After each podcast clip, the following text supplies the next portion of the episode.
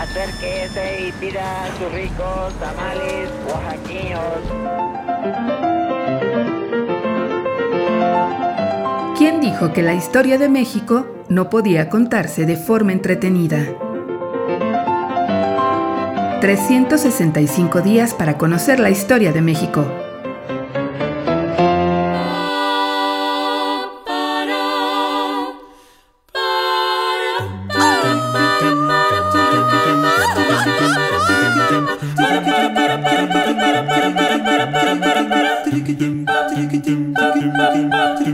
Jueves.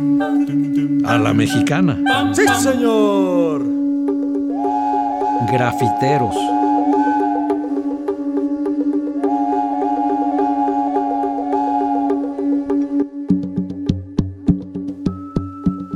Uy, don Hernando no puso reparo alguno a la destrucción de Tenochtitlán.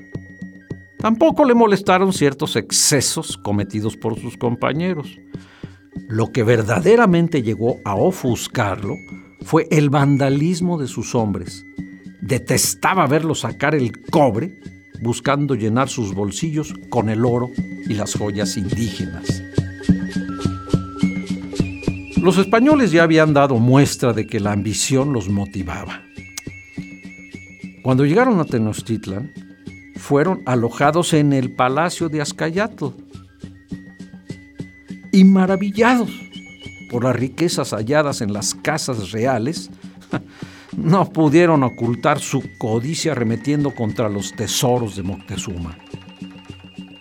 El emperador, sometido a una extraña fascinación por Cortés, no se opuso al saqueo.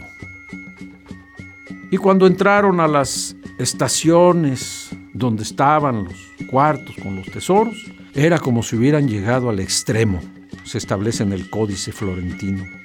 Por todas partes se metían, todo codiciaban para sí, estaban dominados por la avidez.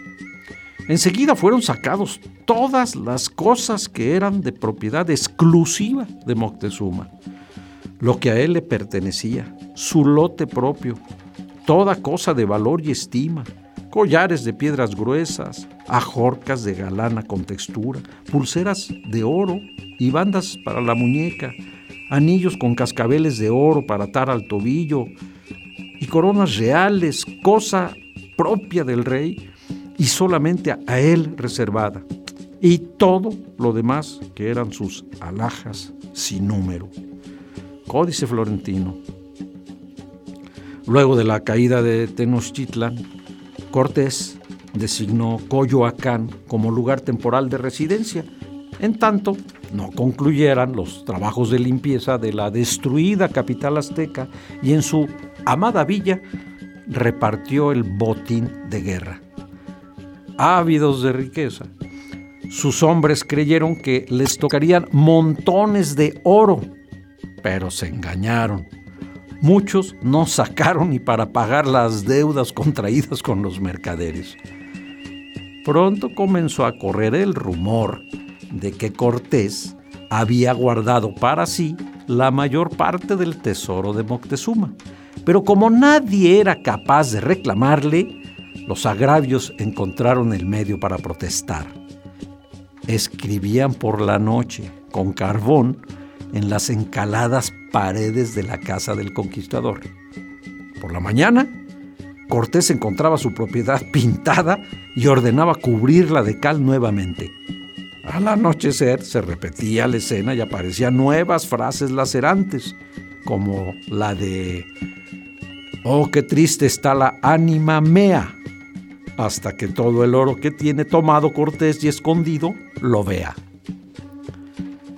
Cansado de las falaces acusaciones, Cortés escribió en su propio muro, pared blanca, papel de necios, creyendo que con eso sería suficiente. Pero la respuesta fue más que ingeniosa, y aún de sabios y verdades.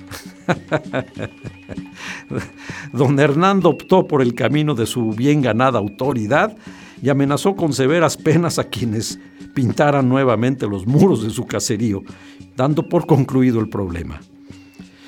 Pero para desgracia de las paredes mexicanas, El graffiti cortesiano sobrevivió al paso de los siglos, como nos consta a todos. a la mexicana.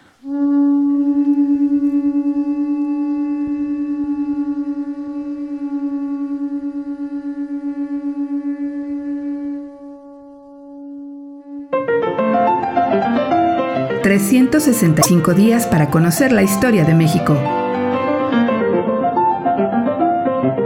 Esta es una producción de Radio Universidad de Guanajuato y la Dirección de Extensión Cultural en voz del Teatro Universitario. Serie basada en el texto de Alejandro Rosas, 365 días para conocer la historia de México.